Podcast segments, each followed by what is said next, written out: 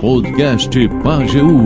Informação é tudo. Vamos historiar um pouquinho sobre os cursos jurídicos no Brasil. Ah, hoje, dia do advogado, né?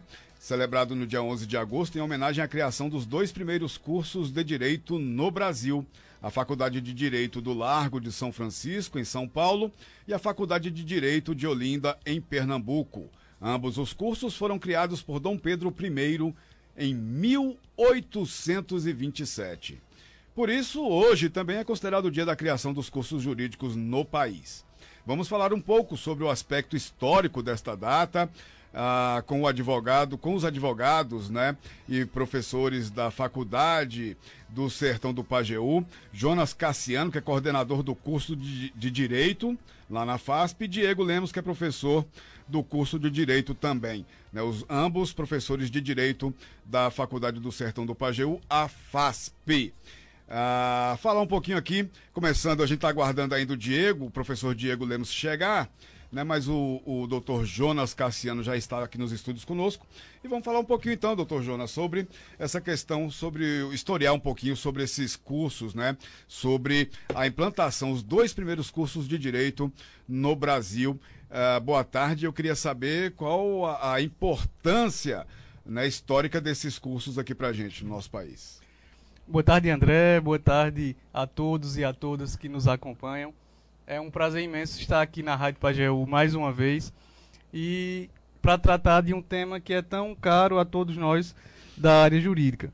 Hoje, na data de 11 de agosto, nós celebramos, além do Dia do Estudante, é claro, que abarca a todos aqueles que atuam na área dos estudos, também o Dia do Advogado e o Dia dos Cursos Jurídicos, especificamente o Dia da criação dos cursos jurídicos no Brasil. É, quando a gente lida com o tema da criação dos cursos jurídicos no Brasil, a gente percebe um cenário histórico bem próprio da época em que se precisava trazer para o Brasil a possibilidade de no Brasil as pessoas formarem é, se formarem na área jurídica. Até então, a formação jurídica do Brasil se dava em Portugal. Né? Então, as famílias mais abastadas tinham condições de encaminhar seus filhos a Portugal e lá estudar as ciências jurídicas, uma vez formados por lá, retornarem, regressarem ao Brasil para aqui atuarem nas áreas jurídicas é, das mais diversas. Então, dada essa demanda bem própria da época e que em certos contextos se reproduz quando a gente lida com a temática da interiorização dos cursos jurídicos, eh, já em 1827 nós tivemos a criação em 11 de agosto de 1827 dos cursos jurídicos no Brasil. Foi então quando dois cursos especificamente é, surgiram. Nós estamos aqui tratando do curso de Direito da Faculdade de Direito do Recife, originariamente em Olinda, posteriormente transferida para o Recife, e do curso de Direito da Faculdade do Largo do São Francisco, que até hoje, inclusive, são duas das principais instituições jurídicas do nosso país e que marcam uma posição muito forte é, perante as outras instituições, inclusive em manifestações políticas e de defesa da democracia. Hoje, aliás, nesse exato instante, está sendo lida a Carta de Defesa da Democracia nas duas instituições, é, tema relevantíssimo, principalmente considerando o cenário de eleições vindouras próximas, agora em outubro de 2022. Então, esses dois cursos sempre foram parâmetros para toda a, todo o cenário jurídico nacional. Foi lá onde surgiram nomes extremamente relevantes e onde foram discutidos temas dos mais variados do direito. Né? Nós temos doutrinadores, nós temos discussões jurídicas realizadas nas duas casas e que, com o passar do tempo, chegam a todas as outras instituições. Aqui, hoje, em Afogados da Engazeira, a gente tem a Faculdade do Sertão do Pajeú, vinculada à autarquia educacional de Afogados da Engazeira, e ela nos traz uma, uma ideia de interiorização dos cursos dentro dessa mesma perspectiva de trazer para a sociedade a possibilidade de formação jurídica de qualidade. o professor Diego, que dentro em breve estará aqui entre nós, ele tem todo a tem toda a formação jurídica na Universidade Federal de Pernambuco e os alunos da Universidade Federal desde os desde o início do curso eles recebem essa passagem, é, essas informações, essa, essa, esse apego histórico muito forte. Então, eu tive a oportunidade de cursar especialização, depois mestrado e doutorado na Universidade Federal de Pernambuco. E é impressionante, André, como você percebe esse apego à história, essa valorização da história, o que é importante para que a gente construa é, uma sociedade respeitosa com aquilo que se deu no passado. Porque não é possível discutir qualquer tema sem que você olhe para trás e observe o que lá atrás foi importante, o que lá atrás foi percebido e o que lá atrás se deu de uma forma é, bem trabalhada para que hoje em dia a gente tenha pontos de discussão e pontos de aprofundamento nas mais diversas áreas do direito. Muito bem. Se a gente fosse, uh, uh, vamos fazer um, um uh, historicamente falando, né, diferenças, o que, o que tanto mudou né, nesse ensino da área jurídica desde 1827 até os dias de hoje. Antes, só registrando a chegada do professor Diego Lemos, que está aqui entre a gente. Boa tarde, professor. Boa tarde, professor Jonas. Boa tarde, professor Diego. Boa tarde, boa tarde aos ouvintes. Bom, é, e para poder contextualizar um pouquinho e dar seguimento e voltar depois à sua pergunta, eu acredito que o professor Diego, a gente tendo a, a possibilidade de aproveitar a sua chegada, ele tem melhor condição de falar sobre o aspecto histórico e e de criação dos cursos e a importância da data do 11 de agosto. Professor sem Diego. Sem dúvida, professor Jonas. Peço desculpas pelo atraso. Uh, eu acho que hoje, né, o dia 11 de agosto, é um dia importante para a gente que vem da área jurídica, para advogados, para professores, para juristas, operadores de direito de uma forma geral. E esse dia ele remonta a uma tradição histórica para a gente no Brasil da passagem da colônia para o império, né? Quando a gente tem a independência do Brasil em 1822, se começa a discutir a possibilidade de criação de um curso jurídico no Brasil para dissociar, né, trazer também uma independência para o pensamento jurídico nacional, que antes era ligado com a escola de Coimbra, lá em Portugal. Então a gente tinha os juristas, os estudantes de direito aqui no Brasil, que iam para Coimbra, que iam para Portugal estudar, com a independência começaram a ser hostilizados de uma forma mais severa lá em Portugal, situação que, inclusive por coincidência, André, se a gente pensa hoje em dia, é, tem acontecido de certa forma, né? A gente chega, chega ao nosso conhecimento que, que brasileiros já em Portugal acaba sendo Isso. hostilizados. Uma xenofobia muito forte Uma xenofobia, um racismo, né? É, veja só, né? A gente está falando de séculos, né? 1822, 23, e essa coisa se repete em uma outra quadra histórica. Mas, voltando para essa nossa retrospectiva, começou-se a discutir isso no Brasil, ainda dentro de uma lógica democrática, na época que a gente teve uma Assembleia Constituinte instaurada em, 20, em 23, né, 22, 23. Essa Assembleia acabou sendo dissolvida pelo imperador Dom Pedro I. É, e a gente teve a outorga de uma Constituição, né? Foi uma Constituição outorgada de 1824, não promulgada como se imaginou que seria inicialmente. Mas as discussões começaram na Assembleia Constituinte, depois é, acabaram sendo deixadas de lado, mas voltaram e aí acaba que o imperador, na época, em 1827, é, decreta a criação dos cursos jurídicos no Brasil. Foram dois. Foram dois. Um em Recife, né, demonstrando essa tradição pernambucana, libertária, é, e de conhecimento é, desde sempre, e o outro em São Paulo. Agora, eu acho que cumpre também é, rememorar aqui uma discussão que existia à época sobre essas localizações é, Recife e São Paulo. Na verdade, não começou nem em Recife, começou em Olinda, né? Mas existia uma briga. Por quê? Qual, onde vai ser o primeiro curso jurídico do Brasil? E muitos defendiam o Rio de Janeiro, a capital. E, e tinha um, um argumento é, curioso, também né, muito preconceituoso, e, é, que dizia que a gente precisava de um curso jurídico no Rio de Janeiro, que era a capital do Império, e onde se falava melhor o português.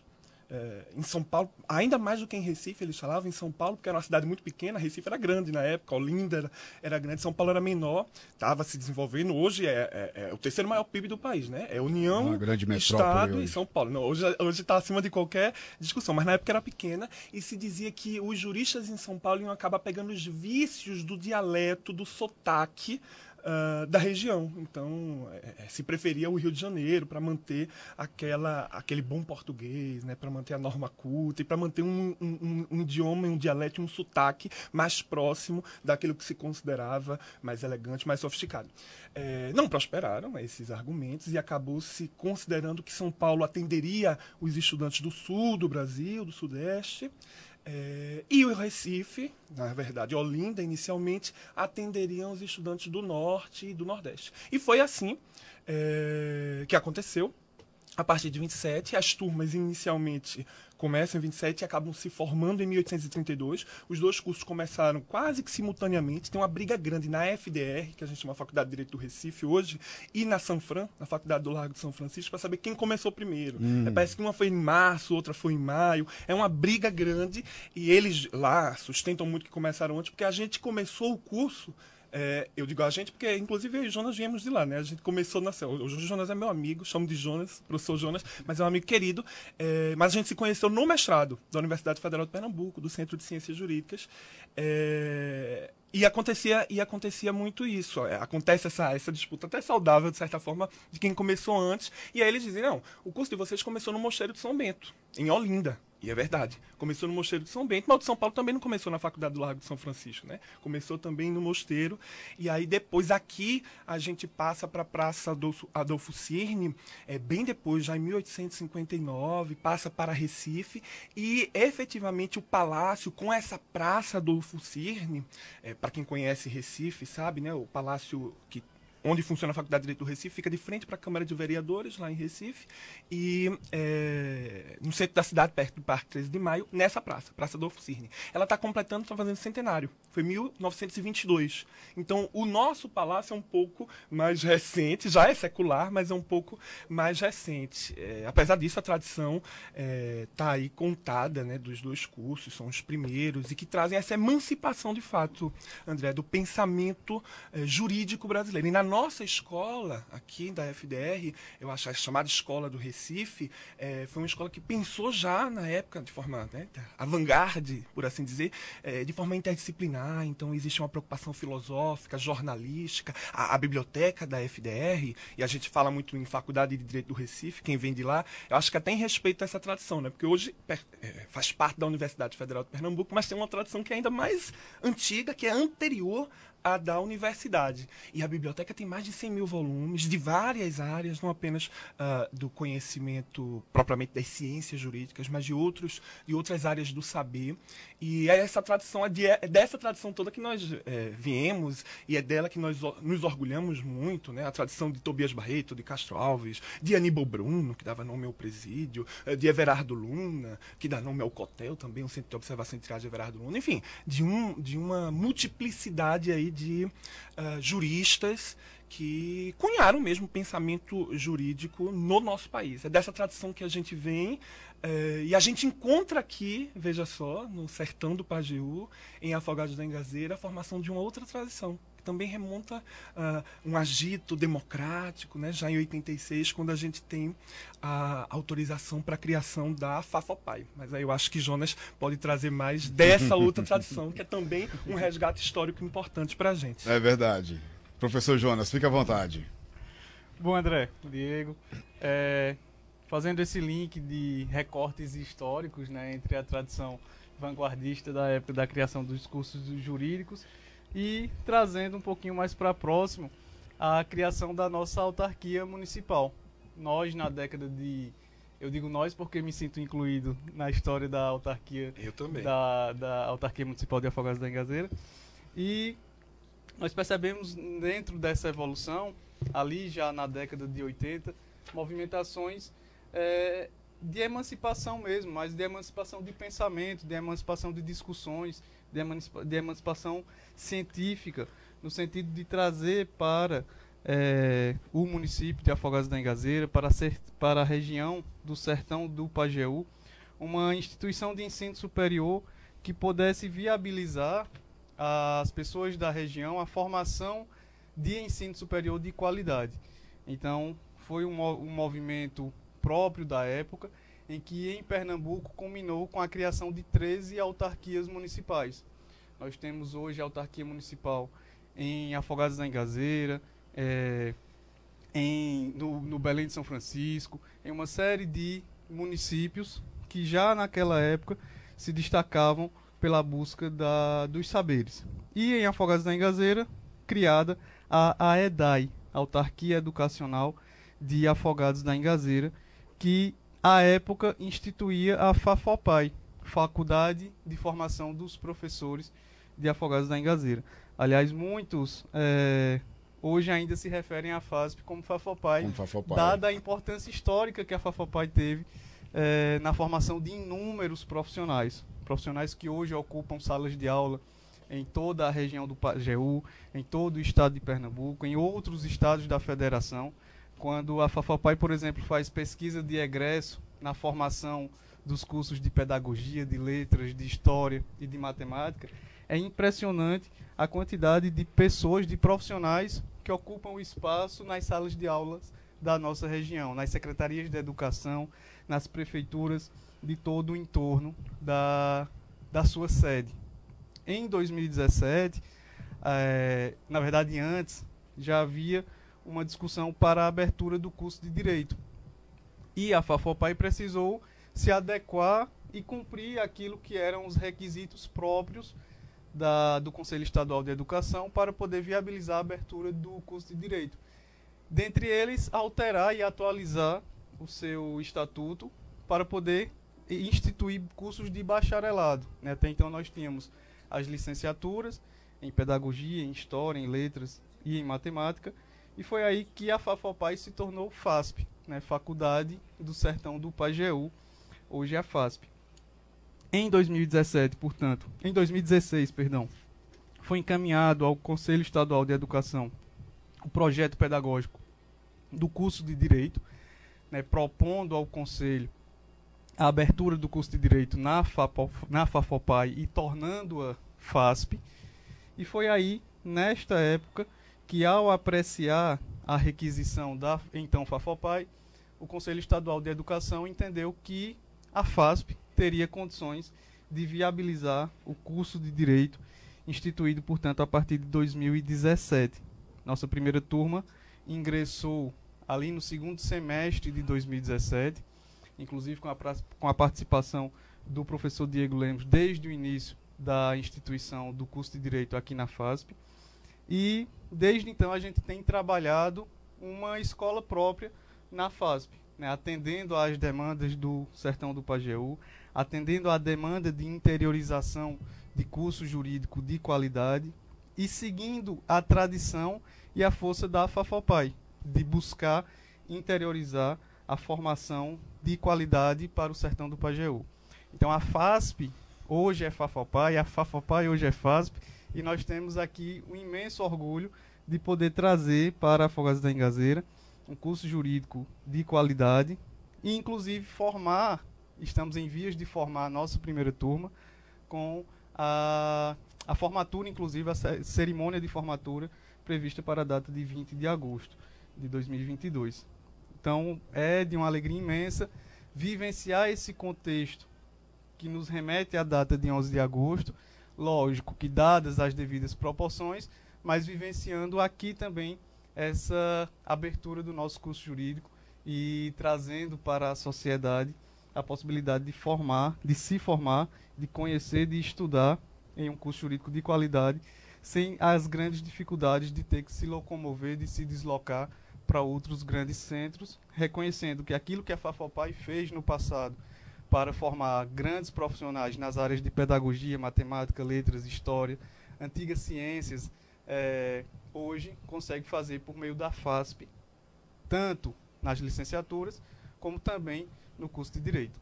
E agora eu quero saber um pouquinho, né, aos professores, perguntar aos professores, é, o que, que a gente pode falar, né, sobre a questão aí, né, de avanços né, no, no, no, no direito, avanços nas questões jurídicas com relação, desde lá 1827 né, até a, os, dias, os dias atuais. Né? Por exemplo, em 1827, quando foi criado, mas antes de 1827, como o, os advogados eram formados em, em Coimbra, né, em Lisboa, se isso afetava, por exemplo, o entendimento né, dos advogados quando, quando vinham operar no Brasil.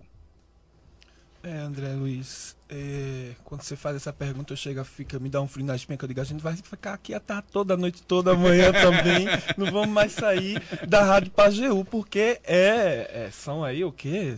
195 anos de tradição, é, de evolução do pensamento jurídico no país. Então não dá para dar conta de tudo, a gente vai tentar fazer algum recorte.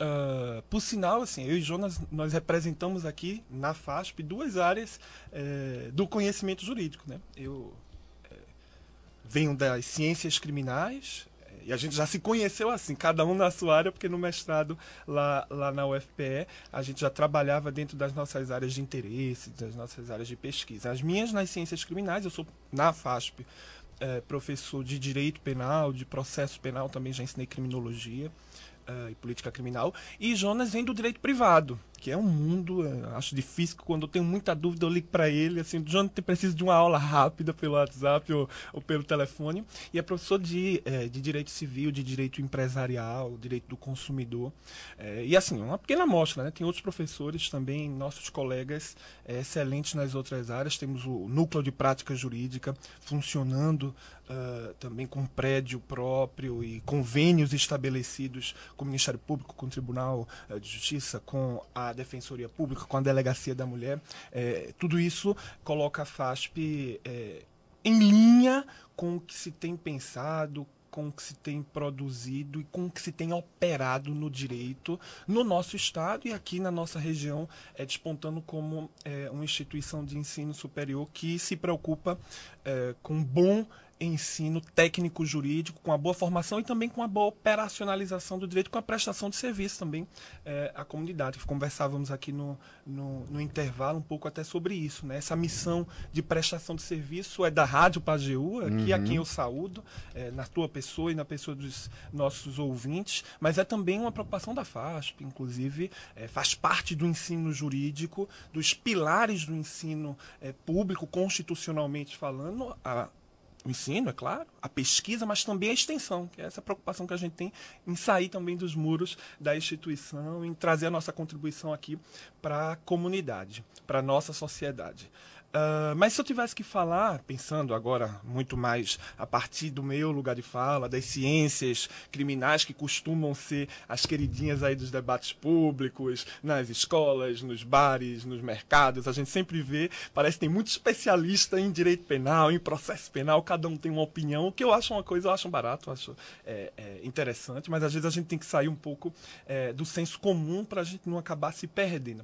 Mas se eu tivesse que, que trazer para você em termos de recorte, é, pontos que a gente poderia imaginar né, dentro desses 195 anos.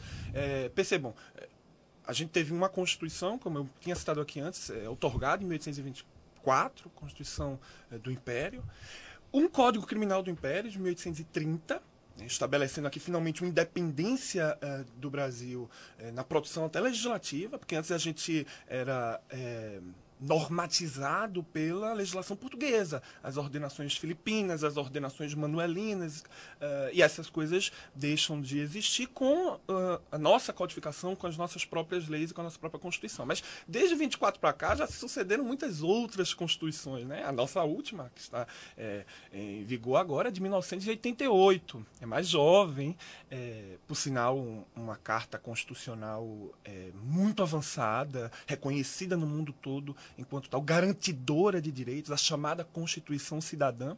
É, sobre esse é, ponto, cumpre inclusive que fazer o registro, que na Faculdade de Direito do Recife, assim como na nossa irmã gêmea quase, é, Faculdade do Largo de São Francisco da USP, hoje foi lida às 11h30, meio-dia, uh, uma carta aos brasileiros e às brasileiras em defesa do Estado Democrático de Direito, que é...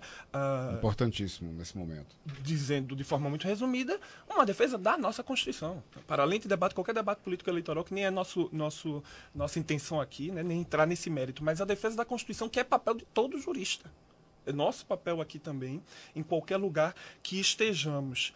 Uh, e veja, essas constituições e as próprias codificações penais, quando a gente compara, elas vão trazendo uma evolução grande. De 1830, o primeiro Código Criminal do Império, para hoje, né, e o nosso código é de 1940. Ele é bem antigo, porém foi passando por muitas reformas que se sucedem. Ontem mesmo estava dando aula sobre crimes contra a dignidade sexual, que foi um título do código todo reformulado em 2009, pela Lei 2015-2009. Antes a gente falava dos crimes contra os costumes o bem jurídico tutelado eram os costumes, os bons costumes. Hoje a gente fala em dignidade sexual.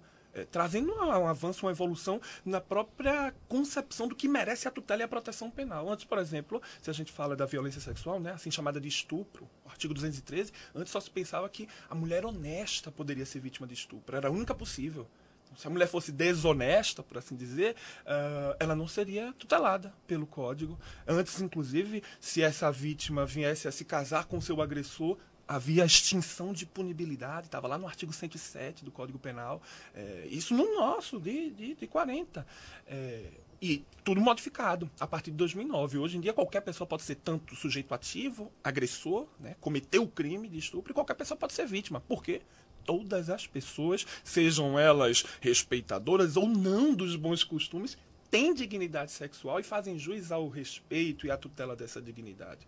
E, se você quiser outro exemplo, é, vamos lembrar aqui, né? 1827, 1830, no Brasil ainda existia uma chaga que mantém suas consequências até hoje, chamada escravidão, ou como se fala hoje, é, na melhor, nos melhores estudos socioantropológicos e no movimento negro, escravização, porque parece que o escravo ele já nasce assim, né? Ninguém nasce escravo, as pessoas são escravizadas. E o direito legitimava essas condutas de escravidão. Uh, os escravizados eram entendidos enquanto semoventes, com a categoria, Jonas sabe mais do que eu, uh, que uma, uma categoria para animais, eram entendidos enquanto coisas, pessoas humanas entendidas enquanto coisas, enquanto propriedade de seus senhores. Então você poderia furtar um escravo, roubar um escravo, imagine só. Uh, a gente trazia o mesmo tipo de tutela que a gente traz hoje para bens, que a gente tem um celular, um, um, um computador.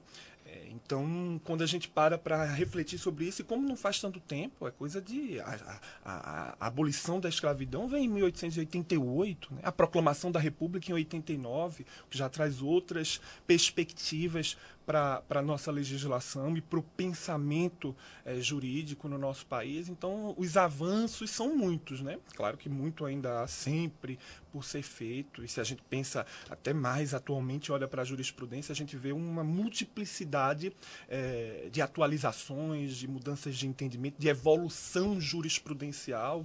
É, se você quiser citar, acho que nossos ouvintes todos já ouviram falar disso nos jornais, é, na minha área criminal, do tal chamado pacote anticrime, né? Uhum. A lei anticrime, que é a lei 13.964 de 2019, ela é publicada no véspera, no Natal, né, véspera de Natal, dia 24 de dezembro, mas entra em vigor só 30 dias após a publicação. Entra em vigor só em 2020, o quê? E mudou-se muita coisa dentro do, do Código Penal. Algumas delas, inclusive, vieram depois de 2020, porque o presidente da República vetou, depois o Congresso derruba o veto. Por exemplo, uma qualificadora nova para o homicídio. A gente tem uma qualificadora hoje no homicídio, é a sexta, sétima, oitava qualificadora do homicídio, homicídio praticado com emprego de arma de fogo, de uso proibido ou restrito, hoje é qualificado. Agora, em maio de 2022, desse ano da graça de 2022 em que nós estamos, tivemos uma nova qualificadora para o homicídio, lei Henri Borel, homicídio praticado contra menor de 14 anos. Então, é tudo isso muito recente, né, trazendo discussões para a gente tá extremamente recentes. o limite das penas, antes a gente tinha um limite de penas no Brasil de 30 anos, com o pacote anticrime passou para 40.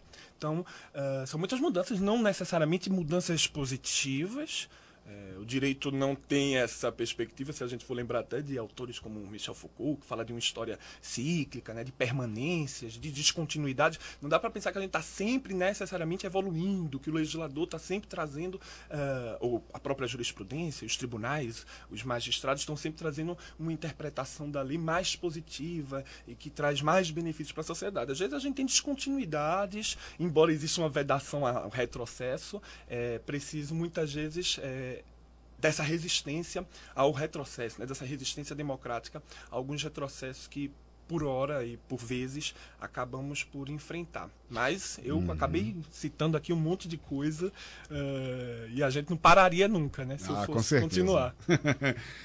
aqui a Gilvani Mariano, está no quinto período, uhum. viu, da FASP. Ela está dizendo parabéns a todos os professores do curso de Direito da FASP, que continuem lutando com as armas da ética e legalidade em defesa de uma sociedade mais justa e igualitária Amo fazer o curso de Direito na FASP com excelentes profissionais, competentes e éticos. Feliz dia do advogado, está dizendo aqui a Gilvani Mariano, está no quinto período.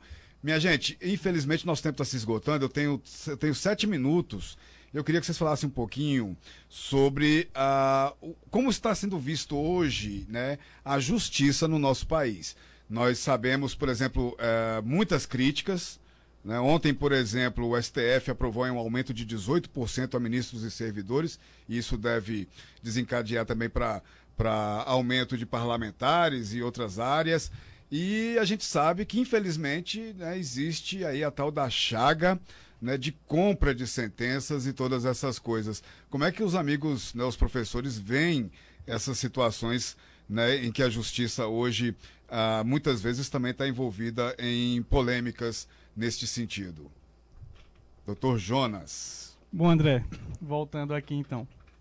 É, é bem delicado tratar do assunto porque a gente tem no Estado Democrático de Direito a organização com base na distribuição de poderes, né? poderes que devem atuar de forma harmônica e independente entre si, cabendo a cada um deles o cumprimento das suas atribuições. A grosso modo e em resumo, claro, ao executivo gerir, administrar, ao legislativo produzir normas, legislar propriamente dito, é, e ao judiciário julgar os conflitos sociais que lhes são distribuídos de modo a pacificar a sociedade. É essa a sua função eminentemente.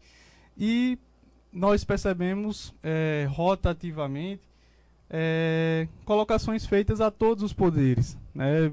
Vira e mexe Algum dos poderes sempre está em foco, principalmente o legislativo e o judiciário têm sido, digamos assim, ofendidos com mais intensidade recentemente.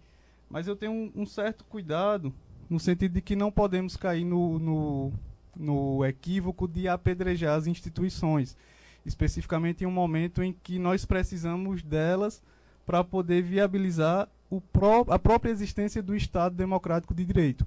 Né? Faltas, é, falhas, obviamente a gente precisa apontar e discutir naquilo que é pontual e naquilo que de fato é, se percebe e precisa ser corrigido, precisa ser reparado, precisa ser rediscutido. Né? Ninguém é imune, ninguém deve estar é, blindado de críticas, isso aí, claro.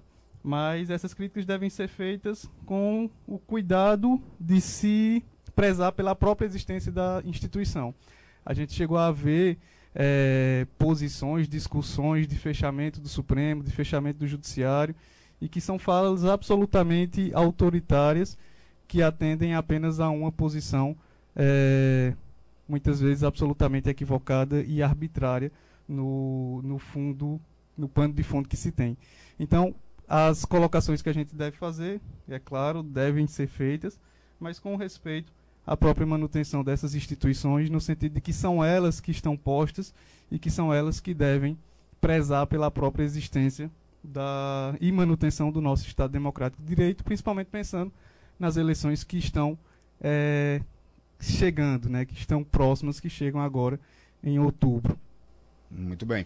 Doutor Diego, quer completar? Concordo muito com uh, o que o professor Jonas traz para a gente. Acho que as críticas elas são todas a qualquer, a qualquer é, instituição, sobretudo aos seus membros, elas são válidas desde que sejam feitas pautadas na civilidade, no bom senso, na urbanidade, nos respeitos aos princípios e aos valores da nossa república, né? Eh, mas elas são válidas, sim, sobretudo num país que passa por tantas dificuldades, com tanta desigualdade, onde o orçamento muitas vezes é tão apertado, né? É, se discutir aumento de subsídios de qualquer categoria, em qualquer poder, é válido, sim, uh, desde que a gente mantenha o respeito à nossa ordem constitucional, às nossas instituições, entender que os, os desvios, André Luiz, uh, ouvintes que nos acompanham, inclusive deixo um um registro aqui do carinho por Gilvani, nossa aluna, é, a quem eu saúdo todos os nossos é, discentes também na pessoa dela. Mas esses desvios, eles existe previsão dentro do nosso ordenamento para lidar com eles. E o bom funcionamento das instituições permite isso também. É, tem aí tantos crimes, uma multiplicidade de crimes contra a administração pública praticados por funcionário público, que estão previstos com penas altas é, pelo, pela legislação e as instituições, é, quando em bom funcionamento, devem aplicar esse tipo de, de, de sanção, esse tipo de pena, é, porque, no final das contas, punir se, se pune conforme a lei, é necessário, é democrático é civilizatório. O problema é quando a gente passa para um autoritarismo, quando a gente deixa de respeitar as regras do jogo e quando a gente quer expurgar nossos ódios, insatisfações, é, ressentimentos através é, do braço do Estado, através de personalismos e arroubos autoritários. Né? A gente precisa ter apenas essa cautela na hora de avaliar esse tipo de situação. Mas as críticas, eu acho que elas são todas bem-vindas, elas nos ajudam a evoluir enquanto sociedade. Né? Amigos, foi um prazer tê-los aqui esta tarde comigo, nessa conversa muito boa, muito importante. Adorei conversar com os dois professores da nossa querida FASP. Ah, muito obrigado, doutor Jonas. André, muito obrigado mais uma vez pela, pelo convite. Nós estamos sempre à disposição.